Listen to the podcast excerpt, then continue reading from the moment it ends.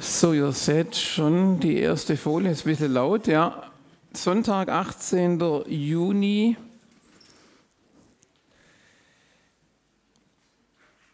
Und das Thema für heute war sehr eindrücklich im Vorfeld, sehr klar. Ähm, so eine Frage, die Gott auch mir immer wieder stellt. Ähm, aber ich denke nicht nur mir, er stellt sie uns, glaube ich, immer wieder. Und ich möchte sie vielleicht auch heute Morgen uns nochmal ganz neu in den Raum stellen. Wem gehört mein Vertrauen? Wem vertraue ich? Auf wen verlasse ich mich? Und ich habe einen Bibelvers mitgebracht aus Lukas Kapitel 12 und dort den Vers 17. Da sagt Jesus zu einem Mann, der ein Problem hat, das erzähle ich euch nachher, folgenden Kernvers neben anderem. Er spricht zu dem Mann, aber auch zu denen, die drumherum stehen. Deswegen der Plural, nehmt euch in Acht. Begehrt nicht das, was ihr nicht habt. Das wahre Leben wird nicht daran gemessen, wie viel wir besitzen. Vater im Himmel, ich danke dir für dein Wort. Dein Wort ist lebendig, ja, manchmal auch wirklich scharf, zu durchtrennen Mark und Bein, Seele und Geist, zu durchtrennen den, die Vorstellung, die wir haben, die Überzeugung, die wir oft haben von dem, was deine Wahrheit sagt und ist. Und ich vertraue darauf, Herr, dass du dein Wort ja segnen möchtest, dass du Herzen vorbereitet hast und vorbereiten wirst und ich bitte dich um offene Herzen, ich bitte dich auch beim, um Gnade beim Austeilen, Herr, von deinem Wort in Jesu Namen. Amen. Was war die Situation? Die Situation, ein Mann aus der Menge wünscht, dass Jesus dafür sorgt, dass er sein, also das Erbe des Bruders, mit ihm teilt. Und offensichtlich hat sich dieser Mann ungerecht behandelt gefühlt. Und sowas gibt es leider. Was passiert? Und Jesus äh, wirkt da so, man könnte heute sagen, not amused oder nicht besonders freundlich. Man könnte meinen, als ob ihn jetzt die, die ganze Geschichte mit der, mit der Erbschaft gar nicht interessiert. Ich glaube, um das geht es wirklich nicht. Wir, dürfen, das wissen wir ja mit allem zu Jesus kommen. Macht er bitte das Fenster hinten zu. Das sollte man nicht aufmachen äh, bezüglich der Nachbarschaft, abgesehen davon, dass eh nur warm reinkommt auf der Seite. Er, dieser Mann kommt zu Jesus und sagt, da ist was schiefgelaufen. Ich möchte, dies, ich möchte von diesem Erbe haben. Ich möchte, dass mein Bruder, sorg du dafür, dass mein Bruder mir jetzt von diesem Erbe gibt. Und auf diese Situation hin gibt ihm Jesus diese Antwort. Und er sagt eigentlich recht schroff, das, das, was bin denn ich? Ich bin doch nicht der Erbteiler hier. Und erzählt dann aber aufgrund von dieser Begebenheit eine Geschichte. Und in dieser Geschichte berichtet er von einem reichen Kornbauern, der gemerkt hat, dass seine Scheune zu klein wird.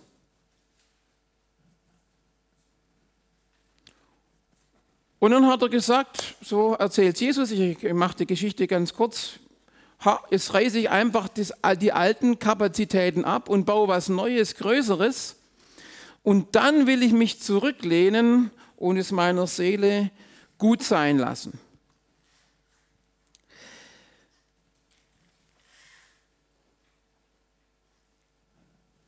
Was war das Problem? Ich denke, das Problem, das dieser Bruder hatte, der offensichtlich leer ausgegangen ist, dass er sich das, was ein anderer bekommen hat und wahrscheinlich nicht immer hat es Gründe gehabt. Manchmal sind es einfach Sympathien, die jemand verteilt. Wir wissen vom Alten Testament her, dass ja auch der Erstgeborene das doppelte Erbe bekommen hat, bei Landwirtschaft den Hof in der Regel und so weiter. Und irgendwas hat da nicht gepasst. Ähm, vielleicht war es sogar ganz biblisch, wir wissen es einfach nicht. Äh, Tatsache ist, der andere Bruder, der nichts oder weniger bekommen hat, war damit nicht glücklich. Und ich glaube, das sind Situationen, die finden wir immer wieder, dass ich irgendetwas sähe, was ein anderer hat, was ich sehr gut gebrauchen könnte. Kennt ihr das irgendwoher? Ich meine, das ist der Mensch, gell? Ähm, es gibt natürlich Leute, die sind da schon ganz raus aus der Nummer, aber, aber wenn ich so einen alten Hobel fahre, der auseinander, auseinanderfällt, und äh, ich sehe einen Nachbar, wo ich immer gedacht habe, ja, was ist das für ein armer Schluck? Und auf einmal kommt er mit einem nagelneuen Wagen. In der Regel ist er dann eh bloß geleast, aber egal, der kommt mit einem neuen Auto daher, denke ich auch, warum ist eigentlich der, aber nicht ich? Ich gehe jeden Tag zur Arbeit und der scheint ein gutes Leben zu führen. Ähm, Rieniger übersetzt die Passage so, habt Acht über jede Form, bezüglich jeder Form von Geiz. Habt Acht über jede Form von Geiz. Der Geiz zeigt sich manchmal auch so, dass man jemand anders etwas nicht gönnen kann. Das ist auch eine Form des Geizes. Und der großzügige Mensch, ich meine, das ist doch logisch, wenn jemand gerne austeilt, der kann sich natürlich auch freuen, wenn jemand anders was hat, dem braucht er ja schon nichts mehr geben. Weil er hat ja, ja. Und das Wort Gottes sagt, er hat, äh, gib und dir wird gegeben werden. Also das ist eine Prüfung, auch an uns immer wieder, unser Herz zu prüfen. Kann ich mich freuen, wenn vielleicht die ganz einfache Familie von nebenan einfache Arbeiterfamilie, wo auf einmal vielleicht ein Kind aufsteht, macht ein super Abi, studiert, kriegt einen super Beruf, wo man denkt, wie könnte sowas sein? Und wir kraxeln da rum, wir mühen uns, wir helfen bei den Hausaufgaben und es funktioniert nicht. Und wir sagen, ah, super, ist doch toll, wenn aus so einer einfachen Familie so ein Mensch hervorkommt. Das ist eine Herausforderung. Das fällt uns leider oft nicht leicht. Wir wissen nicht, was der Grund war, warum sich dieser äh, Mann hier geärgert hat. Ähm, und natürlich dürfen wir auch, was Erbangelegenheiten oder Schwierigkeiten betrifft, zu Jesus kommen. Ja? Äh, was Jesus, glaube ich, wichtig ist, dass wir auf unser Herz aufpassen. Ja? Er, ähm, wir dürfen bekanntlich mit allem zu Jesus kommen. Bittet und euch wird gegeben werden. Aber was Jesus an der Stelle ganz klar macht, ist einfach das, dass es ein völliger Trugschluss ist zu meinen, dass wenn ich mir materielle Güter anhäufe, ich mich einfach zurücklehnen kann und praktisch letztendlich meine Sicherheit auf das schöpfe oder aus dem herausschöpfe. Wem gehört mein Vertrauen? Das Problem war, dass dieser Mann spricht, dann werde ich mich zurücklehnen. Also wenn ich das, wenn ich so, so ein gewisses Level habe, dann kann ich mich eigentlich zurücklehnen und so spricht zu sich selber, mein Freund, also, also verrückt, also das kennt ihr ja gibt es so Selbstgespräche. Mein Freund, du hast für Jahre genug eingelagert, genieße das Leben, iss und trink und sei fröhlich. Dolce Vita. Weil wir sind ja jetzt in der Sommerzeit und wer liegt nicht gern so am Baggersee oder dann geht es ja weiter. Jetzt äh, warum, warum Baggersee? Es gibt ja auch noch den Lago di Garda, ja, der Gardasee, das, äh, die zweite Heimat Deutschlands oder Mallorca am Meer. Äh, wir könnten uns alle, glaube ich, ein Stück weit daran gewöhnen, so vom natürlichen Menschen her, dass das Leben doch viel einfacher sein könnte. Und manchmal ist es ja auch gut, wenn es einfacher ist. Manchmal möchte es ja Gott auch einfacher machen. Und wisst ihr, das Problem bei dieser Geschichte war auch die, ich möchte gar nicht wissen, Jesus nimmt ja eine Situation aus dem Leben raus, die Realität war. Und ich persönlich habe es so erlebt, wenn, wenn man sowas macht, dass man einen Betrieb oder eine Firma oder was es auch immer ist, erweitert, dann geht es ja nicht aus dem, aus dem, aus dem Ärmel raus. Also alte Scheunen niederreißen, neue aufbauen, mehr Räume schaffen, womöglich mehr Arbeiter, mehr Löhne bezahlen, das ist ja ein Riesenakt. Könnt ihr das nachvollziehen? Und es wäre nicht die erste Scheune oder das erste Haus, das nicht Schuld ist. Also Schuld ist ja das ganze System, das dahinter steckt. Dass eine Ehe zerbricht, dass Leute zusammenbrechen, dass Leute in Burnout kommen oder was immer. Und in dem Zusammenhang müssen wir das sehen, dass Jesus hier eigentlich von dem wahren Leben spricht. Er sagt ja auch, ich bin gekommen, dass ihr das Leben in Fülle habt. Und das Problem von diesem reichen Kornbauern, das er dann als Gleichnis bringt, war dieser Zuspruch zu sich selber, wenn ich das habe, dann geht es mir gut, dann brauche ich eigentlich nichts mehr schaffen. Aber ich glaube, was Jesus ganz stark im Blick gehabt hat, ist auch das, was bedeutet eigentlich es, den Weg dahin zu beschreiten. Und selbst wenn dieser Weg gelingt, was ist, wenn ich doch letztendlich mich auf Güter verlasse und das heißt, wenn die, in der Nacht wird die Seele gefordert, meint nichts anderes. Was ist, wenn du in der Nacht stirbst und du bist nicht vorbereitet auf die Ewigkeit? Was bringen dir dann die ganzen Güter?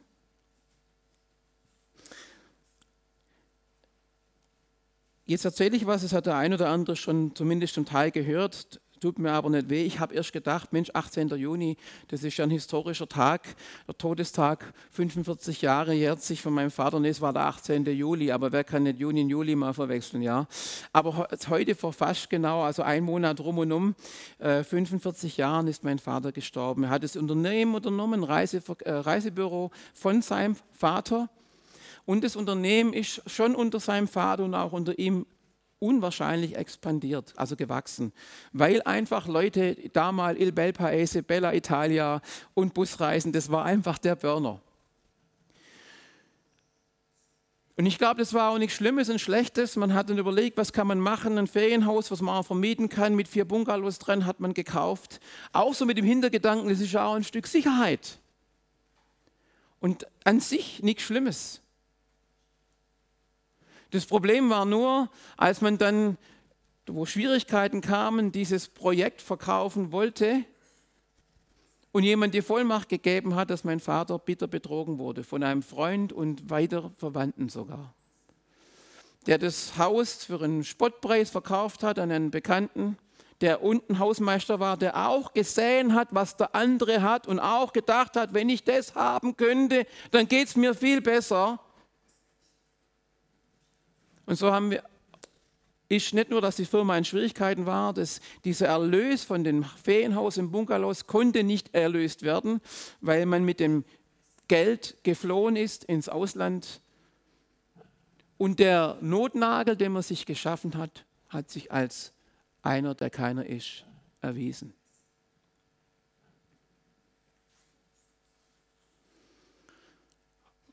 Ist vielleicht ein Gebiet, wo ich sehr sensibel bin. Auch ich bin im Schwabenland aufgewachsen, auch ich weiß, was Arbeiten ist. Ihr könnt auch sagen, auch ich habe ehrliche Arbeit gelernt. Als Krankenpfleger verdienst dein Geld nicht durchs, durchs Rumstehen oder sonst was machen. Ähm, aber ich habe mir immer wieder gesagt, mein Vater hatte mich damals gefragt, willst nicht du die Firma übernehmen? habe ich gesagt, nee. Der Preis war hoch, der Weg dorthin war hoch, der war Tag und Nacht Arbeit. Für was? Eine Bittererfahrung, die meine Eltern machen mussten. Meine Frau wurde somit, äh, meine Mutter wurde somit sehr früh Witwe. Ich weise mit 18 Jahren viel zu früh. Der Lebenswandel, die Tag- und Nachtarbeit, natürlich auch andere Dinge haben ihren Zoll gefordert. Krebs und letztendlich ein Magendurchbruch haben das Ganze beendet.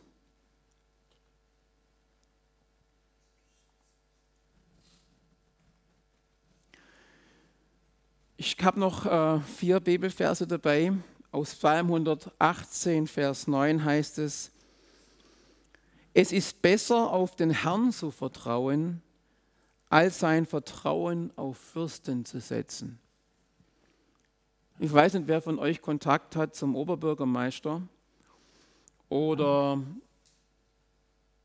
zu unserem Landesvater oder Bunde, zum Bundeskanzler oder Finanzminister oder Innenminister oder Wirtschaftsminister? Gibt es da jemand? Wäre ja nicht schlecht, gell, wenn man so eine Connection hat. Also hier sagt der Psalmschreiber, hey, selbst wenn du Kontakt zu einem der Oberen hast, verlass dich nicht drauf, verlass dich besser auf Gott. Das ist die bessere Nummer. Was ist überhaupt Verlassen oder Vertrauen? Was ist das gegenüber Glauben?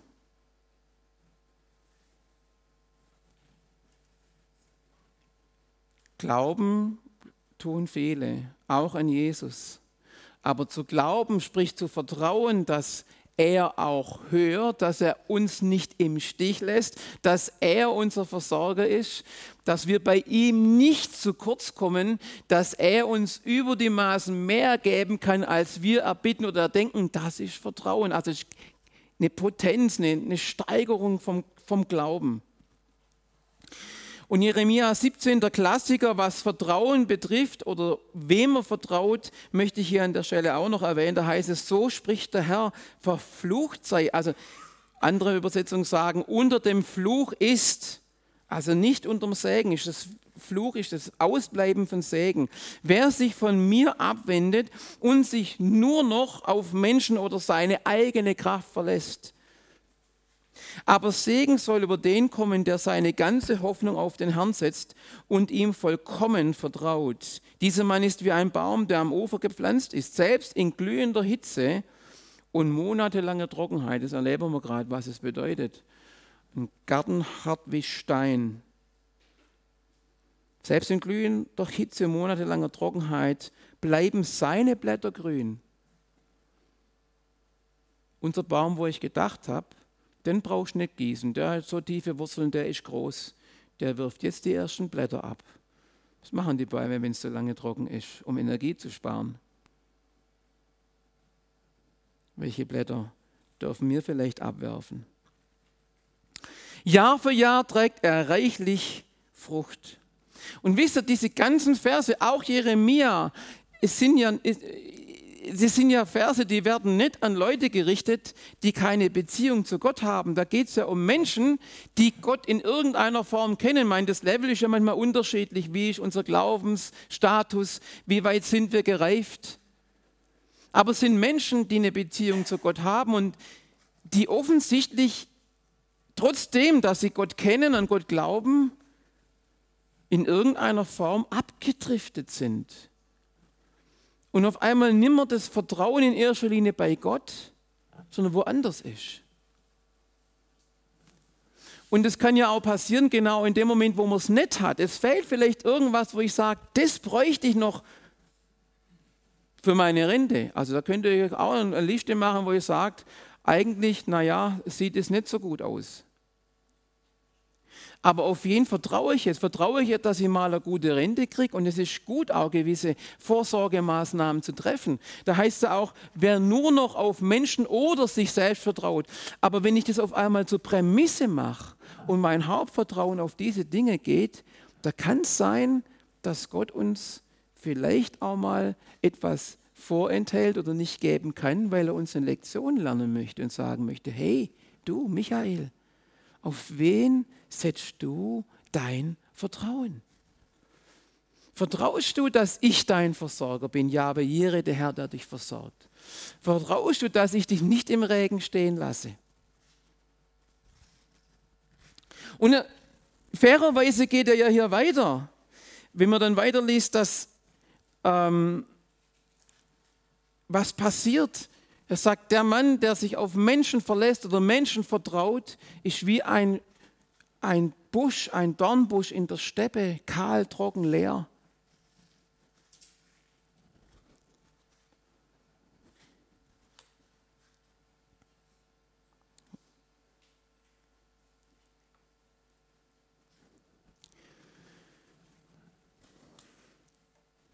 Unter dem Thema Vertrauen habe ich auch ein ein Bild gefunden, was uns ja ganz oft suggeriert wird und was auch nicht nur schlecht ist. Believe yourself. Believe yourself. Äh, vertraue oder glaube an dich selber. Glaub an dich. Ähm, wir leiden ja alle mehr oder weniger auch immer unter einer Portion Minderwertigkeit. Manchmal ist ja auch Übermüdigkeit und Minderwertigkeit eng beieinander und es kippt manchmal in die eine oder andere Richtung. Jeder von uns hat mal Gedanken, eigentlich hätte ich es doch da oder da besser machen können oder hätte es zu mehr bringen können oder was immer. Und von daher ist es grundsätzlich nicht schlecht. Aber wenn wir unser Hauptvertrauen auf uns selber setzen, letztendlich Selbstverwirklichung, ist es ein Riesenproblem. Und ein ganz spezielles Thema hat mir da der Herr noch aufs, aufs Herz gelegt. Das ist das Thema Freiwerden. Jesus sagt, wer die Sünde tut, der ist der Sündeknecht. Wenn euch aber nun, wenn, wenn euch aber nun der Sohn frei macht, so seid ihr wirklich frei. Und ich sage euch jetzt was aus dem Nähkästchen, aus dem seelsorgerlichen Bereich, natürlich ohne Namen und Situation und so weiter. Ich hatte unlängst, gar nicht lang her, ein, ein tiefseelsorgerliches Gespräch, eine echte Not mit jemand und nicht nur mit irgendjemand.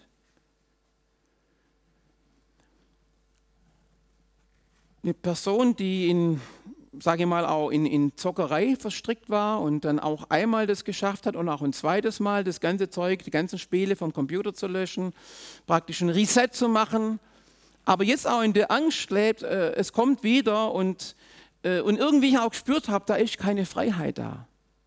Und natürlich möchten wir ja, wenn man miteinander spricht, auch einander helfen, oder? Das möchtet ihr ja auch. Wir wollen uns helfen, wir wollen uns dienen. Das war auch das Gebetsanliegen dieses Gesprächs. Und auf einmal kam mir wirklich, ich kann sagen, vom Heiligen Geist dieser Impuls, der Person die Frage zu stellen, hör mal, wenn du morgen frei bist, wem gehört die Ehre? Wem gehört die Ehre? Wem gehört dein Vertrauen? Natürlich beten wir, wenn wir von Dingen frei werden werden, dass der Herr uns helfen möge. Macht jeder. Aber ich habe schon gemerkt, bei der Äußerung, jetzt habe ich die Sachen runtergeschmissen, da war so ein bisschen auch, das habe ich gemacht. Und ich glaube, was Jesus von uns möchte, ist, wenn wir, wenn wir in gewissen Dingen nicht frei werden, wenn wir merken, das bindet uns, das, das, das haftet uns an wie, wie sonst noch was, dass wir vor ihm kapitulieren und sagen, Herr, das heißt, der, der er schenkt uns, Philipper 2,13, der in uns schenkt sowohl das Wollen, also der Heilige Geist in uns will, dass wir von diesen Dingen, die uns knechten, frei werden. Das wollen wir manchmal selber, Gott hat ja einen Gewissen gegeben. Aber er ist doch derjenige, der das Vollbringen schenken möchte. Und als ich das dann gesagt habe und gesagt habe, du, wem gehört die Ehre, da ist der Person ein Licht aufgegangen, hat gemerkt, ich habe das eigentlich selber gemacht. Und das war auch so ein bisschen wie, ja, super, ich habe das geschafft, ich habe das jetzt wieder runtergeschmissen.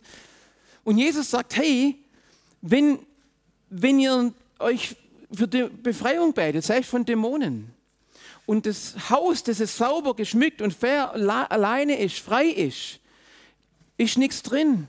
Dann schnappt sich der Dämon sieben andere, sieben schlimmere wie er und kommt wieder. Und richtet hinterher noch größeren Schaden. Und beim zweiten Mal war es tatsächlich so, als er wieder zurückgefallen ist, die Person in die Sache, wurde es tatsächlich viel schlimmer wie vorher. Und eine Ursache könnte sein, ich bin da immer vorsichtig, ja, so nach dem Motto, dann drehen wir halt am Schräubchen, dann funktioniert es. Aber ich glaube, Gott möchte, Jesus sagt, ich bin ein eifersüchtiger Gott.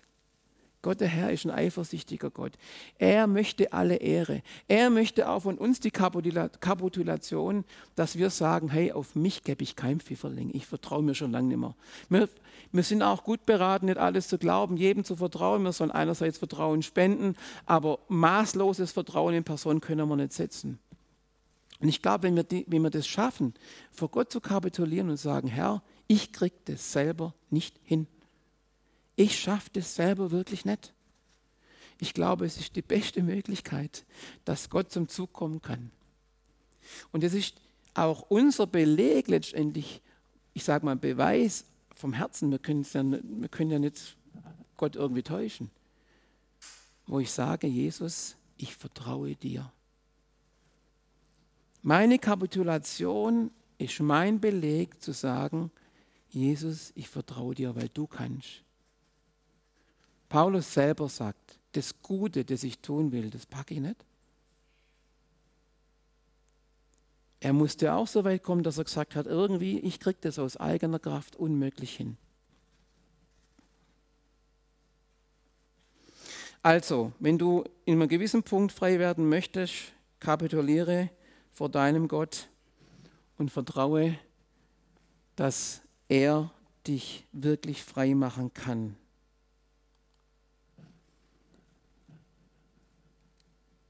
Ja, in Hebräer 10,35 ein ganz bekannter Vers. Darum werft euer Vertrauen, das Vertrauen zu Gott nicht weg, welches eine große Belohnung hat. Vielleicht warten wir schon länger auf eine Sache und beten für eine, eine, eine Sache, wo noch kein Vorkommen gibt, noch kein Vorwärtskommen. Ich glaube, das ist gemeint hier, wo uns der Schreiber des Hebräerbriefes, vielleicht Paulus, wir wissen es nicht, ermutigt zu sagen, hey, werf dein Vertrauen nicht weg. Du kannst, auch wenn das Materielle betrifft, du kannst gewisse Vorsorgen treffen, aber vertraue auf mich. Hebräer 11, 6, einer der schönsten Dinge, wo es auch ums Vertrauen letztendlich geht. Es ist aber unmöglich, dass Gott an jemand gefallen hat, der ihm nicht vertraut. Luther sagt hier, ohne Glauben ist es unmöglich, Gott zu gefallen. Aber es geht um mehr, es geht um gelebten Glauben. Wer zu Gott kommen will, muss ja fest damit rechnen, dass es ihn gibt. Wer sich gut naht, muss glauben, dass er ist, Luther. Und dass er die Menschen belohnt, die ihn suchen, dass er denen ein Belohner sein wird, die ihn suchen.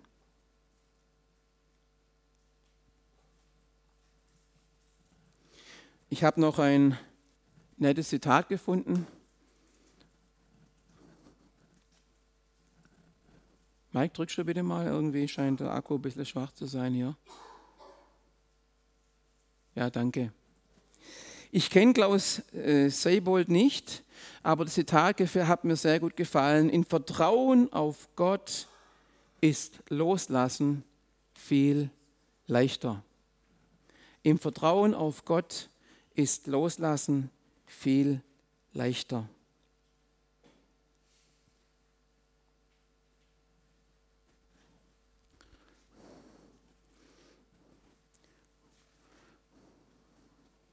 Mir ist es damals unendlich schwer gefallen,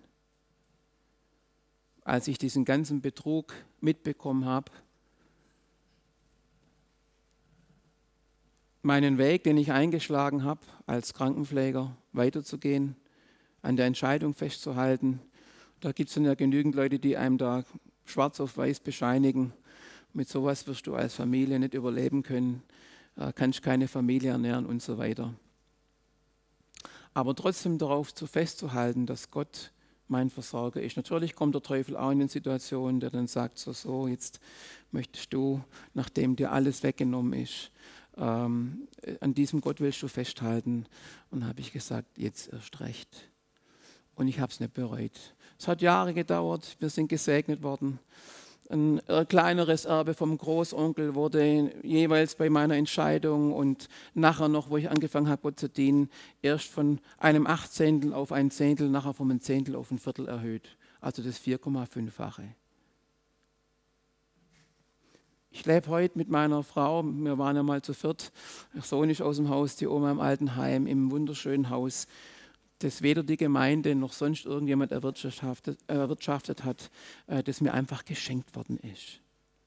Weil Gott Gott ist. Weil Gott gut ist. Weil es sich lohnt, sich auf Gott zu verlassen. Aber es war auch eine Herzensentscheidung, die ich getroffen habe und gesagt habe, so wie ich am Anfang euch vorgelesen habe, der erste Vers. Hey, nehmt euch in Acht, begehrt nicht, was ihr nicht habt. Das wahre Leben wird nicht daran gemessen, wie viel wir besitzen. Vater, ich danke dir, dass du uns liebst und dass du, Jahwe Hire, unser Versorger bist. Du versorgst uns und weil du auf unser Leben acht hast, ähm, darüber wachst, dass vor allem unserer Seele kein Unheil geschieht, lohnt es sich, Herr, unser Vertrauen, mein Vertrauen auf dich zu setzen. Und Jesus, ich bitte dich auch um Vergebung, ganz persönlich, wo ich da gewackelt habe, wo ich da schwach geworden bin, bei der ganzen Preisentwicklung, bei allem, was, so, was man mitbekommt, auch aus den Medien her, wo man ins Grübeln und Zweifeln kommt. Jesus, ich möchte trotzdem mein Vertrauen auf dich setzen, dass du uns nicht verlassen noch versäumen wirst, dass du uns auch nicht anklagen wirst. Auch nicht da, wo wir versäumen meint anklagen übrigens. Auch da, wo wir vielleicht schon länger rummachen und nicht frei geworden sind. Auch da wollen wir dir vertrauen, Jesus, dass du uns aus den Dingen, die wir spüren, die nicht gut sind, herausführen kannst. Auf das dir alle Ehre gehört. Lasst uns mit den Gedanken jetzt auch am Tisch des Herrn teilnehmen. Er ist für uns am Kreuz gestorben, dass er uns die Sünden vergibt, dass er uns aber auch frei machen möchte von der Macht der Sünde. Die Macht der Sünde ist schon gebrochen, aber er möchte auch ganz persönlich da, wo wir irgendwo hadern, wo wir Zweifel haben, uns frei machen. Und er hat auch Mittel und Wege, uns da, wo uns womöglich irgendwelche Gebrechen körperlicher oder seelischer Art geißeln. Äh, es ist gut, auch einen Arzt aufzusuchen. Das ist völlig normal, wenn man sich den Arm bricht oder sonst was macht, dass man hier auch menschliche Hilfe in Anspruch nimmt. Aber nur weil das, der Arm ge ge geflickt wird oder, oder irgendwie repariert wird, geschient wird, ist doch keine Garantie, dass er heilt. Auch da brauchen wir die Gnade Gottes. Und lass uns da auch das Vertrauen haben, dass bei Gott einfach alles möglich ist.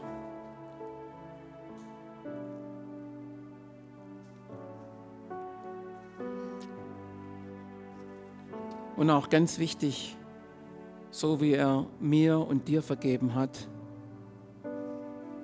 dass er auch dir und mir die Gnade gibt, denen zu vergeben die an uns schuldig geworden sind.